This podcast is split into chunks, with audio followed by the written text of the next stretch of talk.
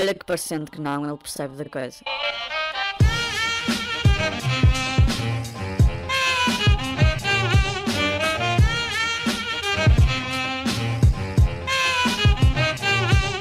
Hoje vou falar assim.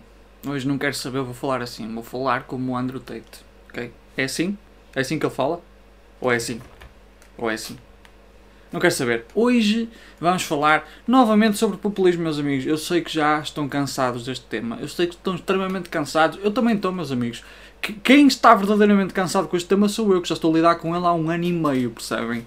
Eu sei, eu percebo, é frustrante, é cansativo, mas é o que temos, está bem? E hum, eu neste momento estou a escrever uma tese sobre populismo, portanto eu tenho aqui muita informação acumulada na cabeça que eu pretendo começar a debitar um bocadito, ok?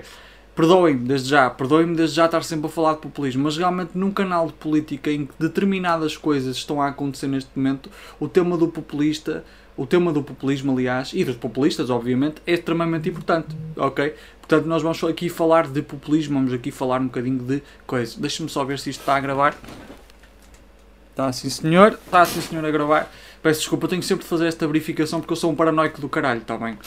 Peço desde já imensa desculpa se realmente eu eh, aparentar muito ser um paranoico, eh, porque na realidade sou, está bem?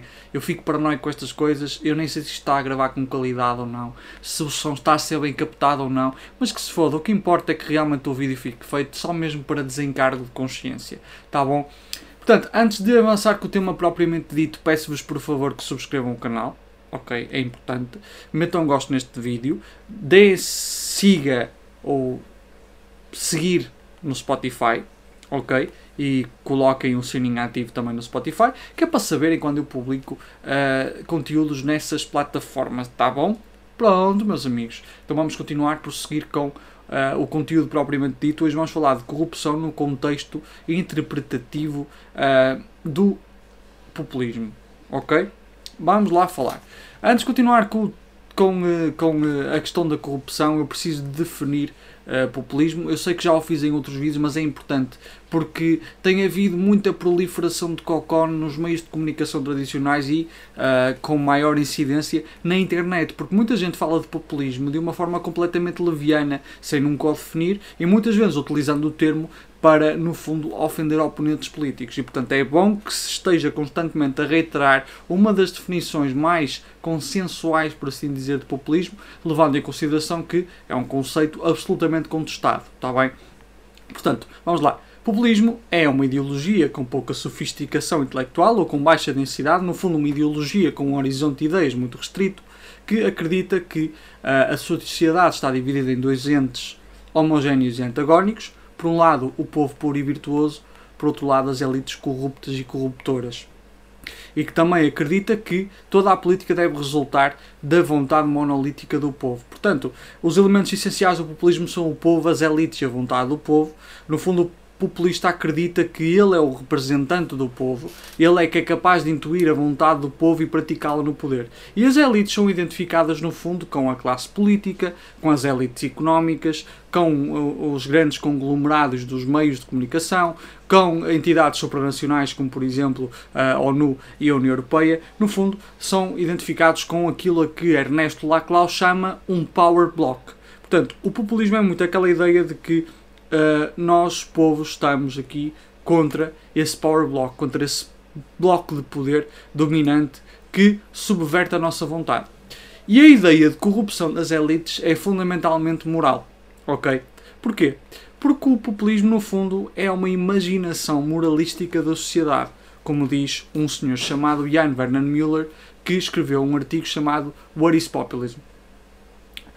E esta imaginação é de tal maneira manicaísta, moralista, que identifica muitas vezes o bem com o povo e o mal com as elites. É engraçado, por exemplo, que Hugo, Hugo Chávez identificava o povo com, com Cristo, com a cristandade, e por outro lado identificava as elites, no caso era a classe política que ele odiava, com o anticristo, com Satanás. Chegou também a identificar, por exemplo, os Estados Unidos com Satanás. Aí de forma mais pertinente, porque realmente os Estados Unidos são uma bosta. Ok, é só enfatizar que realmente os Estados Unidos são uma, uma caca, uma, uma caquinha. Identificados com Satanás, não é uma ofensa a Satanás, honestamente. Satanás não promoveu tantos golpes de Estado.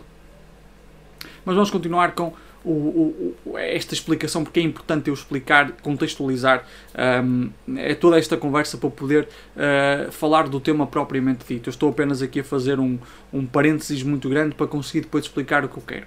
Ora, uma, um dos conceitos essenciais para dar identidade ao povo é aquilo a que um senhor chamado Paul Taggart chamou de Heartland.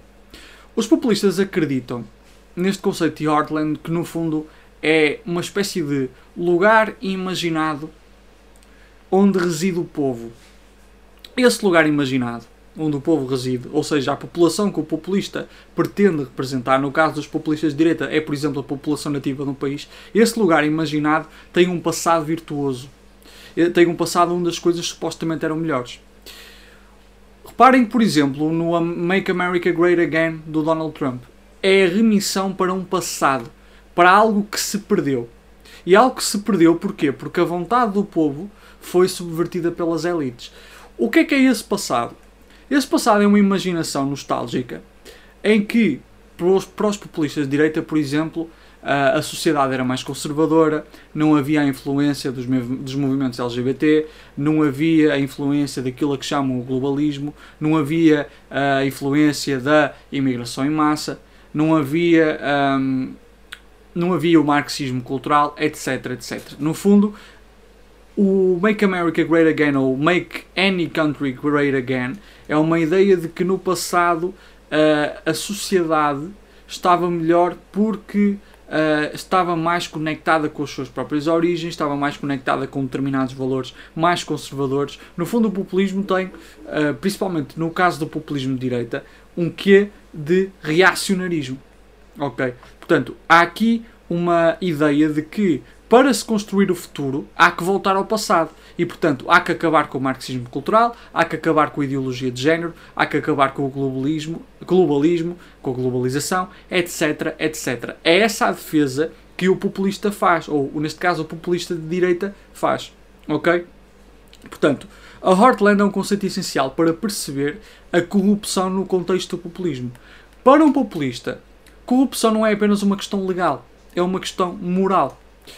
Um determinado indivíduo não precisa de ter cometido corrupção de um ponto de vista legal, criminal, até, para ser considerado pelo populista corrupto. Basta não estar enquadrado, não estar em linha com estes valores da Heartland. Ok? Portanto, o Lula não precisava de ter praticado qualquer corrupção para ser condenado como corrupto. Certo? Não precisava. Não precisa de ter alguma vez praticado corrupção. O Lula é condenado pela sua corrupção moral. Porquê? Porque ele está a subverter os valores do, da Heartland e, por sua vez, os valores do povo, os valores que remetem à vontade monolítica do povo. Porque para o populista há esta ideia de que o povo tem uma volonté general unívoca que consegue ser intuída pelo representante. É mesmo depois esta ideia da vontade monolítica que sustenta, que dá base uh, para uma legitimidade de um comportamento autoritário por parte desse líder que afirma representar o povo. Ok? O que eu quero dizer com isto é que não importa, muitas vezes, para, o eleito, para a base eleitoral do populista, se o próprio populista é corrupto, do, corrupto de um ponto de vista legal.